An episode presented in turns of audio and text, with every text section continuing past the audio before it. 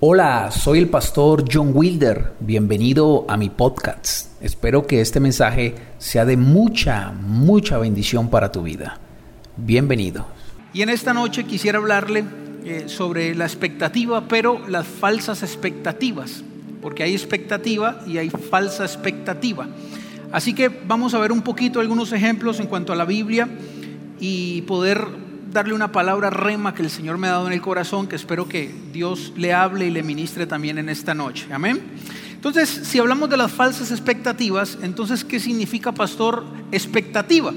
Expectativa significa esperanza, en otras palabras. Cuando hablamos de que tenemos expectativa, estamos diciendo que tenemos esperanza. También significa o la posibilidad de conseguir algo. Es decir, cuando hablamos de que usted tiene expectativas, usted está diciendo, en otras palabras, pastor, yo tengo esperanza de poder conseguir algo. Entonces, 2021 elevamos nuestras expectativas para creer, para tener esperanza de que vamos a conseguir algo. Eso es esperanza. Ahora, la palabra falsa significa aparentar ser real o fingir o hacer que se parezca, pero no es. Entonces, si la palabra expectativa significa tener esperanza y eh, tener pretensión de conseguir algo, cuando hablamos de que si es una falsa expectativa, es que nuestra expectativa o nuestra esperanza está fingiendo. Nuestra esperanza es falsa, aparenta ser real, pero no lo es. Ahora, la palabra expectativa va muy ligada a la fe, va muy ligada a la esperanza, va muy ligada a la confianza, va muy ligada a algunos aspectos muy bíblicos y espirituales. Recuerdo que el pastor eh, Satirio en el aniversario nos hablaba de elevar nuestra expectativa, porque la expectativa es muy similar a la fe, a la confianza y a la esperanza. Pero cuando hablamos de falsas expectativas, es cuando nos hacemos una idea de conseguir algo, de lograr algo, de una esperanza que realmente se tronca en el camino y se derrumba. Parecía que estábamos fuertes, parecíamos que teníamos esperanza, parecíamos que teníamos fe, pero cuando nos encontramos el primer obstáculo, se derrumbó y se convirtió entonces en una falsa esperanza. Quiero darle dos ejemplos de hombres de la Biblia que tuvieron una falsa esperanza, que cuando se encontraron con algo que no era de su expectativa, entonces se les derrumbó la fe. Número uno, hablemos de Naamán, este, este general del ejército que era muy poderoso, dice la Biblia. Así que acompáñeme al segundo libro de eh, Reyes, capítulo 5, versículo 9. Segundo libro de Reyes, capítulo 5, versículo número 9. Segundo, porque es un libro, amén, no una carta. Entonces es segundo de Reyes, capítulo número 5, versículo número 9. Esté atento, por favor, y no se distraiga. Dice el versículo número 9, y vino Naamán con sus caballos y con su carro y se paró a las puertas de la casa de Eliseo. Versículo número 10. Entonces Eliseo le envió un mensajero diciendo, ve y lávate siete veces en el Jordán y tu carne se restaurará y serás limpio. Y Naamán se fue enojado diciendo, he aquí yo decía para mí, saldrá él luego y estando en pie invocará el nombre de Jehová su Dios y alzará su mano y tocará el lugar y sanará la lepra. Habana y Farfar, ríos de Damasco, no son mejores que todas las aguas de Israel. Si me lavar en ellos, no seré también limpio. Y se volvió y se fue, dice la Biblia. ¿Cómo se fue? Enojado, dice la escritura. Entonces el primer ejemplo que podemos ver es este hombre general que tenía un, era de rango alto en el ejército y este hombre tenía un problema, un problema llamado, una enfermedad llamada lepra. Eso eh, tenía muchas complicaciones que no vamos a entrar en detalles, pero tenía un problema, que estaba enfermo de lepra. Él escuchó de terceros que había un hombre que en Israel que era profeta y que podía sanarlo y él se fue, pero dice la escritura que él dijo entre sí, él mismo empezó a darse esperanza y empezó a, a tener la posibilidad de conseguir algo a su manera. Y dice la escritura que él pensaba que como era un hombre importante, cuando llegara entonces a donde estaba Eliseo, Eliseo lo iba a tocar, iba a orar por él y listo, la lepra iba a desaparecer. Pero cuando él iba con esa expectativa, con esa posibilidad, esa esperanza de ser sano, se encuentra con que el profeta actúa totalmente diferente a lo que él había planeado en su cabeza, lo que él tenía en su mente que iba a pasar. Así que esta expectativa se, se, vio troncada cuando este hombre le preguntó y le dijo entonces Eliseo, no, yo no voy a orar por ti, no lo vamos a hacer a tu manera, no lo vamos a hacer como tú pensabas en tu corazón. Las cosas no van a pasar como tú crees, las cosas no van a salir cuando tú digas, las cosas no se van a hacer según tus pretensiones, porque el general tenía una pretensión, era ser sano, pero no solo tenía la pretensión de ser sano, sino que él había creado una expectativa cómo ser sano. Y aquí está el dilema. Entonces la expectativa no solo es creer de que Dios nos va a bendecir, no es solo creer de que Dios nos va a acompañar este nuevo año, así como estuvo en el 2020. La expectativa no es solo tener la pretensión de que el año en que entramos ojalá sea mejor que el 2020, o si no es mejor, por lo menos pretendemos que Dios esté con nosotros como lo estuvo en el año pasado y en todos los años de aquí para atrás que hemos visto la mano de Dios en nuestra vida. Eso está bien. Lo malo es pretender hacerlo a nuestra manera. Y ahí es donde Naamán se chocó. Porque Naamán quería ser sano y estaba dentro de la voluntad de Dios que él fuera sano.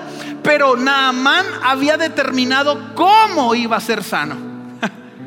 Y cuando él determina cómo quiere ser sano, entonces su expectativa se vuelve falsa y se enoja ante la declaración del, del, profeta.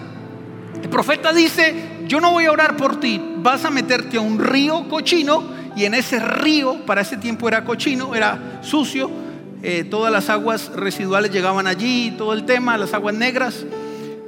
Y cuando te sumerjas ahí siete veces vas a ser sano. Entonces, él, dice que se fue enojado porque entre sí, él dijo, no era la manera como yo esperaba ser sano. Y su expectativa, su esperanza se troncó y se cambió por un sentimiento contrario, llamado enojo, llamado frustración, llamado todo lo negativo que usted quiera llamarle. Y ahí se troncó su esperanza. Dice la Biblia que él se fue enojado porque las cosas no sucedieron como él quería.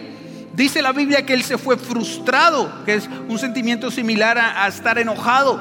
Se fue frustrado, se fue enojado, porque aunque él quería ser sano, él determinó cómo quería ser sano. Y aquí él troncó su expectativa. La expectativa que tenía de ser sano, entonces se volvió falsa porque no fue como él quería. Ahora, segundo ejemplo para entrar en materia. La Biblia en Mateo capítulo 19 nos habla de un rico. Escuche esto, que yo sé que usted sabe la historia, pero quiero leérsela rápidamente para poder entrar en detalles. La Biblia habla de que hay un rico que también se presentó ante Jesús y se presentó con expectativa. Él pretendía y tenía la esperanza de lograr algo. Yo deduzco entre mí, eh, es un pensamiento muy personal, que él quería ser eh, exaltado, halagado o quería recibir aprobación. Porque la Biblia nos enseña que era alguien muy correcto. Eh, dentro de lo que la Biblia dice era muy correcto. Dice el versículo 16, Mateo capítulo 19, versículo 16, preste la atención por favor, dice la escritura. Entonces vino uno y le dijo, maestro bueno. Jesús le contesta, ¿qué bien haré para tener la vida eterna? Dijo este muchacho, versículo 17. Y le dijo, ¿por qué me llamas bueno? Le dice Jesús. Ninguno hay bueno sino uno, Dios. Mas si quieres entrar en la vida, guarda los mandamientos. Versículo 18 le dijo, ¿cuáles? Le dijo este muchacho. Y Jesús dijo, no matarás, no adulterarás, no adulterarás, no hurtarás, no dirás falso testimonio, honra a tu padre y a tu madre, ama al prójimo como a ti mismo. Y el joven le dijo, todo esto lo he guardado desde mi juventud. ¿qué me hace falta? Decía este joven rico, dice la escritura. Jesús le dijo, y escucha estas palabras, si quieres ser perfecto. O sea, este muchacho era una persona que hacía las cosas bien, pero él estaba pidiendo algo más a Dios. Y Jesús le dice, si quieres ser perfecto, usted sabe que la palabra perfecto en la Biblia, su traducción más, más similar es maduro. Si usted quiere ser maduro, no perfecto, sino maduro, si usted quiere ser maduro, entonces anda, vende todo lo que tienes y dalo a los pobres, dice. Se metió con lo que más amaba este hombre. Y tendrás tesoros en el cielo y ven y sígueme. Oyendo el joven esta palabra, se fue triste porque tenía muchas posesiones, dice la escritura. Escuche esto. Entonces él va con una pretensión y sale triste. Naamán salió enojado, este joven rico sale triste porque se encuentran con algo que no esperaban. Van esperanzados y se encuentran con algo que no esperaban. Van creyendo, van pensando que van bien y se encuentran en el camino con algo que no esperaban, que lo confronta, que no es como ellos pensaban y entonces salen por la misma puerta, pero entonces dice que salen con una actitud contraria, una actitud negativa. Salen tristes, sales enojado, sale deprimido, sale frustrado. Ahora, ¿por qué pasa esto, pastor? Bueno, porque la expectativa se vuelve falsa cuando le sacas el ingrediente de la fe. Escuche esto, la expectativa se vuelve falsa cuando usted le saca el, el ingrediente de la fe. La fe hace que nunca tus expectativas se vuelvan falsas. Está bien tener esperanza. Está bien tener un futuro, planear un futuro. Está bien, todos los sueños que nos elevan las expectativas están bien. Pero el ingrediente perfecto para que mi expectativa no se derrumbe frente a la primera crisis, prueba o mal momento que pasemos se llama fe.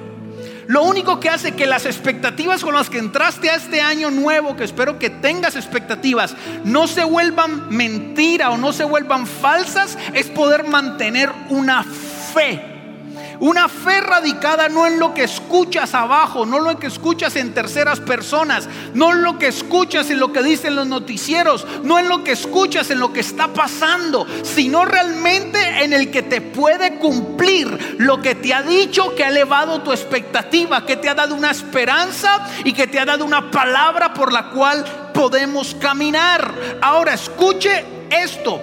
Naamán cuando escuchó que podía ser sano, no lo escuchó de Dios, lo escuchó de una esclava que le dijo, hey, en Israel hay alguien que puede sanarte.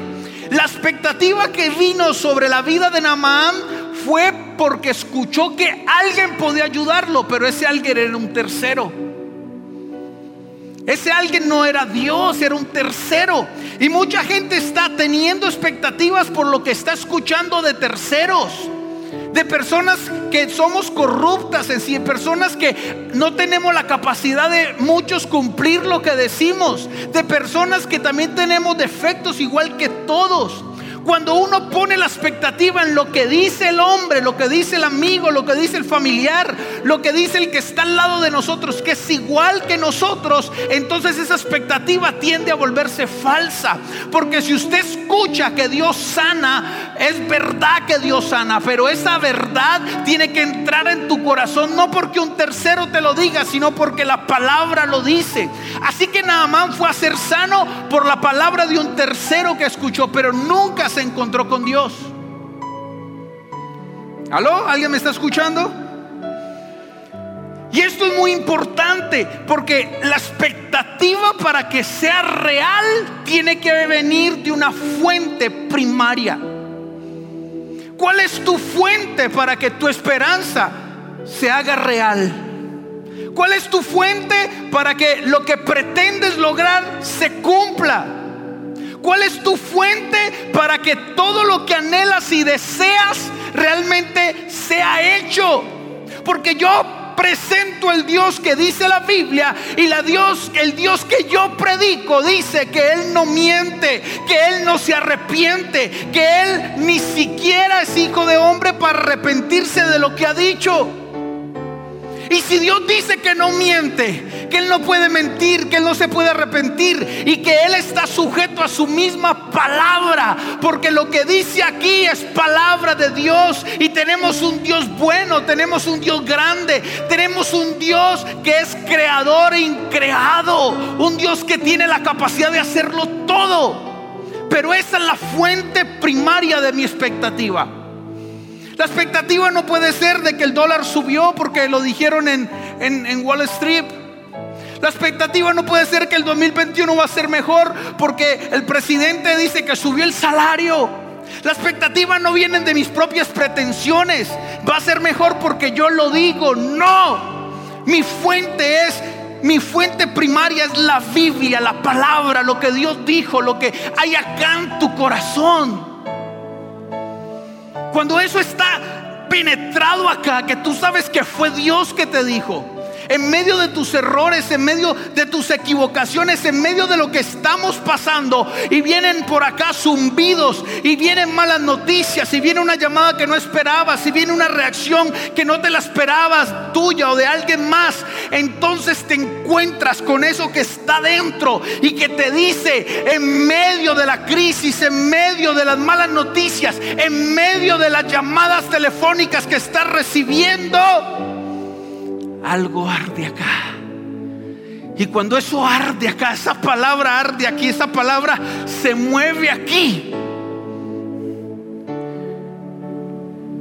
Y le añado fe. Yo sé que en algún momento se va a cumplir. Así que la expectativa real no se apaga con las circunstancias difíciles que atravesamos. Quiero mostrarle a alguien que no escuchó de una fuente tercera, sino que escuchó desde el mismo Dios una palabra y una promesa. ¿Sabe? Nosotros tenemos que caminar por la promesa, por lo que Dios ha dicho aquí. Si uno se pone a escuchar lo que la gente dice, vea, yo llevo poquitos años, llevo como 15, 16 años predicando. ¿Cuántos no han dicho que no soy pastor?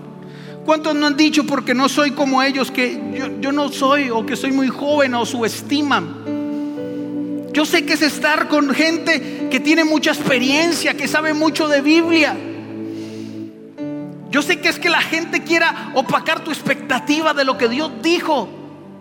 Pero si uno le presta atención al tercero, posiblemente ellos tengan razón en lo humano. El problema es que se metieron con alguien que tiene una palabra no de un humano, sino de Dios. Vamos, levántame tu mano porque ya me están dando ganas de predicar. Yo sé que tú tienes una palabra de Dios en tu corazón. No importa lo que te digan, no importa cuánto te desaprueben, no importa cuántas quieran hacer que tu expectativa se caiga. El problema de la gente es que no sabe que tú tienes una palabra de Y esa palabra hay que protegerla, esa palabra hay que creerla, esa palabra hay que caminar por ella. Si usted tiene una palabra, dígame amén. Dice la escritura en Lucas capítulo 2, versículo 25. Preste atención, dice Lucas capítulo 2, versículo 25. He aquí había en Jerusalén un hombre llamado Simeón. Esta historia me encanta, la repito, la digo porque esto me llena de fe. Y este hombre, dice la Biblia, era justo y piadoso. Esperaba la consolación de Israel y el Espíritu Santo estaba sobre él.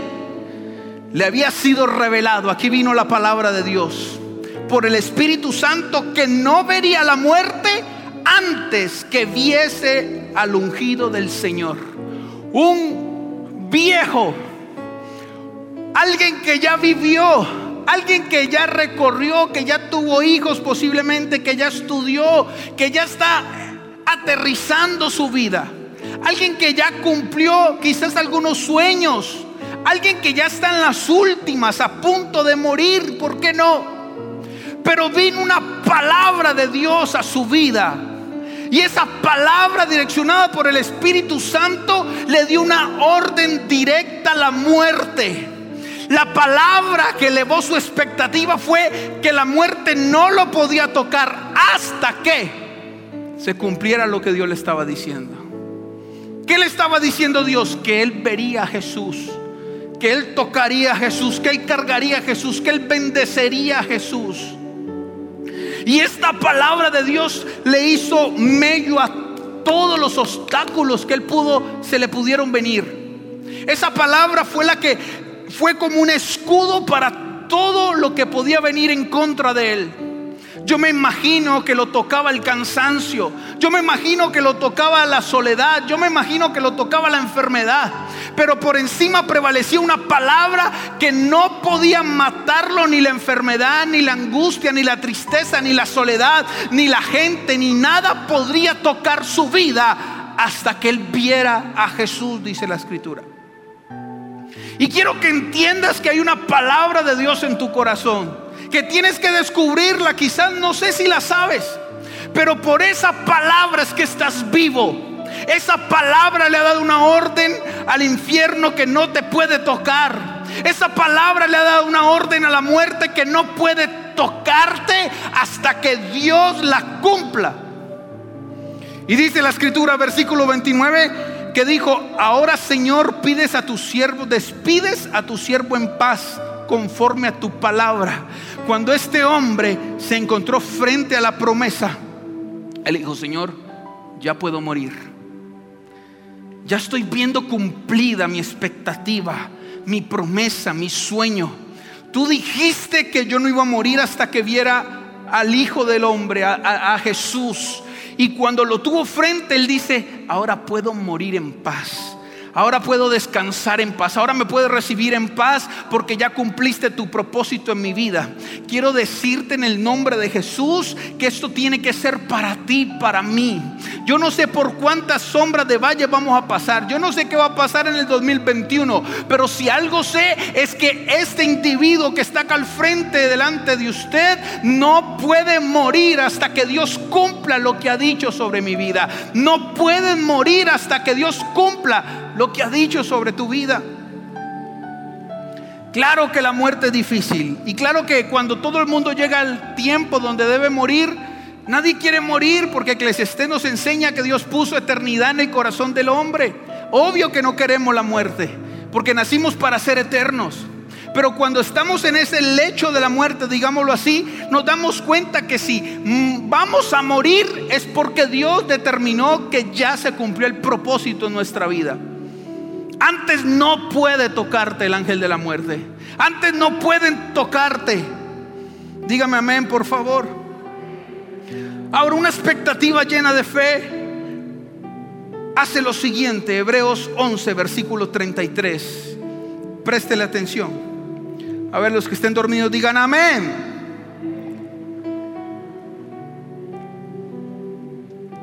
Voy con los que no están dormidos. Hebreos capítulo número 11, versículo 33.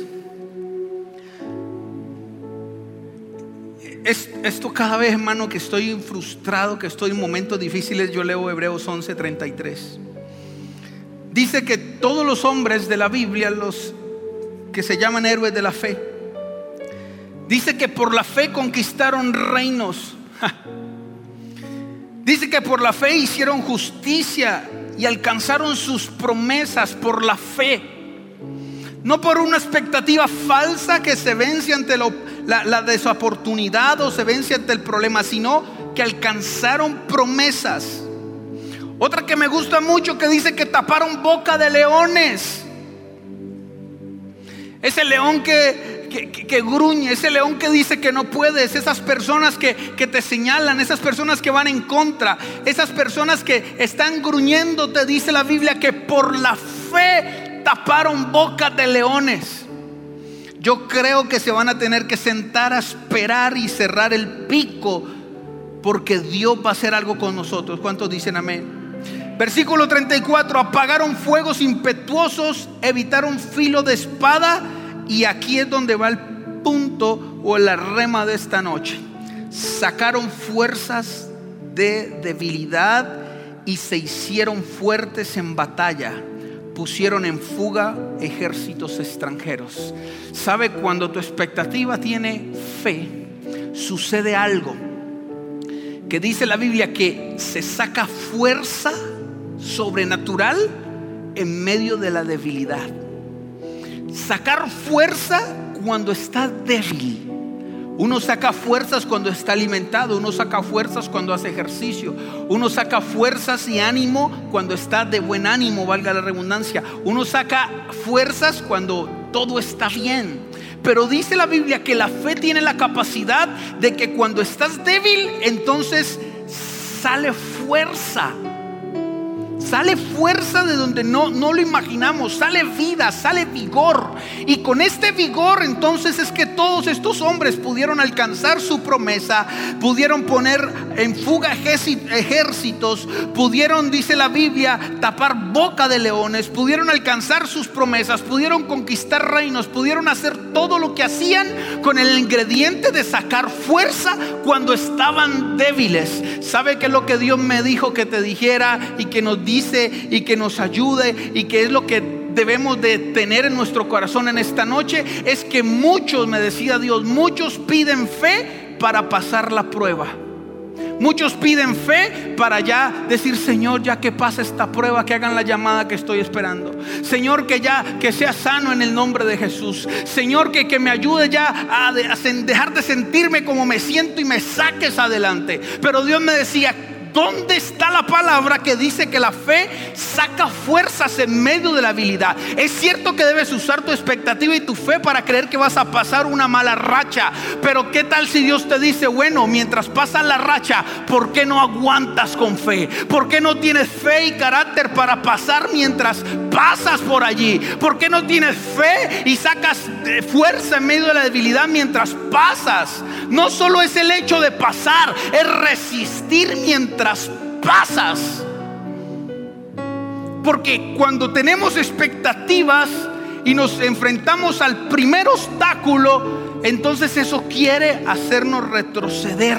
Ahí es donde dice la Biblia, saca fuerzas en medio de esa debilidad y soporta.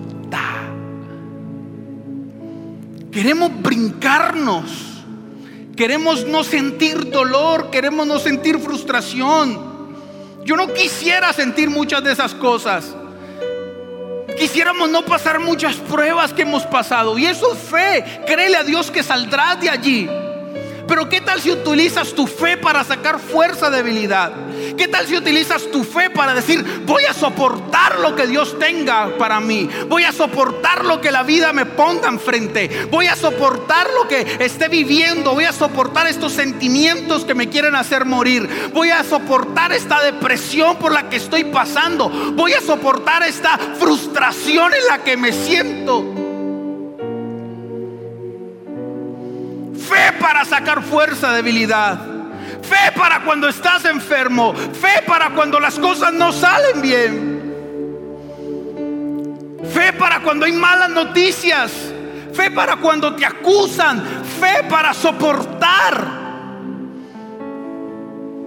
Y lo que me gusta es que la Biblia dice que nosotros los hijos de Dios jamás vamos a pasar ninguna prueba, tentación o dificultad que no puedas soportar.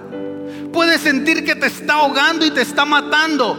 Pero Dios en vez de, de, creer que vas a salir, porque eso es obvio, vas a salir, no hay una prueba que entre si Dios no te haya dado la llave, dice la Biblia. El problema no es que creemos que vamos a salir, vamos a salir. Dígame amén, por favor, vamos a salir. El tema es que muchos no resisten mientras salen. El tema es que muchos se bajan del barco. El tema es que muchos, cuando Jesús dijo, ven, se hizo esa alfombra sobre, la, sobre el mar, como le predicaba aquella noche. Y Pedro se bajó y empezó a caminar, no sobre el mar, sino sobre una palabra. Porque Pedro esperó que Jesús le dijera, ven. Si Pedro no espera que Jesús le diga, ven, él no puede caminar. Él no caminó sobre las aguas, sino sobre una palabra. Esperó que Jesús le dijera, ven. Y cuando estás caminando sobre la palabra no es creer que vas a llegar al otro lado, eso es obvio. Dios te va a sacar adelante y victorioso. Es obvio. ¿Acaso la Biblia no dice que eres más que vencedor? Te lo he explicado mil veces. Ser más que vencedor significa que tú no has ido a pelear y ya ganaste. Que no has ido a enfrentarte a las circunstancias y ya las venciste. Que no has venido a entrar al 2021 y ya vas a salir victorioso. ¿Quién te da las garantías de saber que cuando vas a pelear ya tienes la victoria? Pero ¿para qué peleo si ya tengo la victoria? Tienes que pelear para vencer. Pero de antemano yo te quiero decir que ya venciste. No te has enfrentado a las cosas y ya venciste. No te has enfrentado a la enfermedad y ya la venciste. No te has enfrentado al problema y ya lo venciste. Dice la Biblia, eso es ser más que vencedor. Fuerzas en medio de la debilidad. Fuerzas para resistir un espíritu de fuerza, el espíritu que estaba sobre Sansón, un espíritu de fuerza, para no derribarte en momentos cruciales. Yo he percibido muchas veces en mi vida que a la vuelta de la esquina Dios tiene algo para mí, pero cuando estoy volteando, ahí también está el enemigo. Y muchas veces ese enemigo detiene y cuando caemos en el jueguito de ser débiles cuando realmente tenemos que ser fuertes, entonces atrasamos, retrasamos lo que está a la vuelta de parte de Dios para nosotros. Y Dios no está dudando, y, yo sé que tú no dudas de que Dios te va a bendecir. Pero está dudando de que tú puedes ser fuerte. Está dudando de que tú tienes capacidad, que, que tú puedes, que Dios te escogió, Está dudando de que si estás aquí, si has recibido una palabra, si has recibido el Espíritu Santo, está dudando de que realmente eres un hijo de Dios. Está dudando de que Dios te puede hablar. Está dudando de que puedes salir adelante. Está dudando de que Dios también te ha dado la fuerza, la capacidad, los sueños, los anhelos, la expectativa correcta para tomar tus promesas. Quiero terminar con lo siguiente. Cuenta la historia en la Biblia en Lucas que se presentó un joven, un, un papá, con un muchacho endemoniado. Y le dijo, Jesús, por favor, libera a mi hijo. Y Jesús le dice, ¿quieres? ¿Cómo que Jesús le va a preguntar que si quiere que lo libere? Vino desde lejos, es obvio. Le dice, ¿crees? ¿Tú crees que yo puedo liberarlo? Y esta es la fe en medio de la debilidad. Esta es la debilidad que debemos aplicar, en, la fe que debemos aplicar en medio de la debilidad. A veces pensamos que es suficiente con venir a Jesús. ¿Cómo decir a mi pastor que si tengo fe? Pues si no, no estuviera aquí en la iglesia escuchándolo, pastor. ¿Cómo decir usted a mí que, que yo, que, que yo no quiero tomarme en cosas, las cosas de Dios en serio si, si no, no estuviera aquí, pastores. Esa pregunta parece obvio que creemos. Pero este joven dice, este hombre dice, sí, yo creo. Y Jesús vuelve le refuta y le dice, ¿seguro que crees? Y ahí se destapa el corazón de este hombre y dice, yo creo, pero ayúdame incredulidad. ¿Qué es este trabalenguas? ¿Cómo que creo ayuda mi incredulidad? ¿O estamos creyendo o estamos dudando?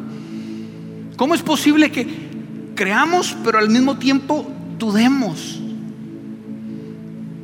O sea, él creía pero dudaba. Y esto es muy simple de resolver y es algo que Dios me, me, habló y me dice, es que hay gente que cree y viene a Jesús. Hay gente que cree que Dios sana. Hay gente que, que cree que Dios prospera. La prosperidad viene de Dios. Hay gente que cree que, que Dios Dios nos guarda. Pero cuando te toca creer por ti, ahí es donde este hombre dijo, ayúdame incredulidad. Porque este hombre dijo y escuchó que Jesús libertaba a los endemoniados. Pero cuando le tocó que libertara a su hijo que estaba endemoniado, dijo, yo creo porque he escuchado, pero dudo porque ahora me tocó a mí. Y así vemos muchos que creemos por los demás, que creemos por lo que hemos oído, pero cuando nos toca a nosotros, ayuda mi incredulidad. Hay que sacar fuerzas en medio de esa incredulidad. Hay que sacar fuerzas en medio de esa incredulidad cuando nos toca a nosotros. Le hago una pregunta para terminar. Si Dios lo hizo con el vecino, si Dios lo hizo con el que está al lado, si Dios lo ha dicho con gente que tú has visto que Dios ha hecho cosas, es muy difícil creer que Dios también puede hacerlo contigo. Es muy difícil creer de que tú también puedes tener la sallaga de soportar y pasar al otro lado. Mi expectativa cambió con este mensaje. Ya no voy a creer solo porque Dios va a hacer algo conmigo. Voy a creer para que Dios me dé la fuerza de soportar mientras Dios lo hace. ¿Cuántos dicen amén? Ponte de pie, levanta tus manos un minuto, por favor.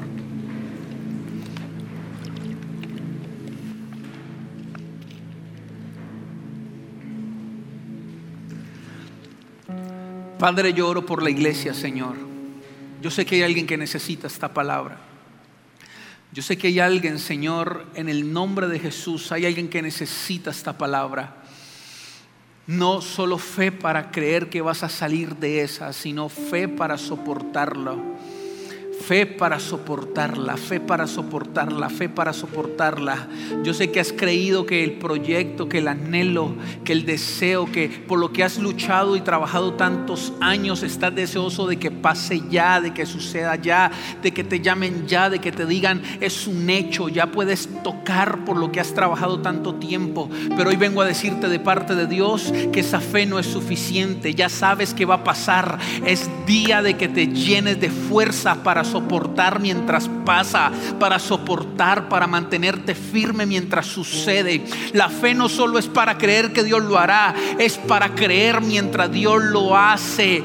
Yo necesito fe para enfrentarme a la frustración, necesitamos fe para enfrentarnos a, lo que no nos gusta, necesitamos fe para enfrentarnos a lo que no está y a lo que no debería ser. Para las malas noticias necesitas fe. La Biblia dice que Dios no permitirá que pases nada que no puedas soportar. Así que llénate de fe, llénate de fuerza, llénate de confianza, eleva tu expectativa que sea real, porque Dios lo hará sobre tu vida, pero aguanta mientras pasa, soporta mientras sucede, aguanta, párate duro, párate duro con una expectativa real, párate duro de parte de Dios mientras pasa lo que estás esperando, soporta soporta, saca fuerzas, saca fuerzas, saca fuerzas.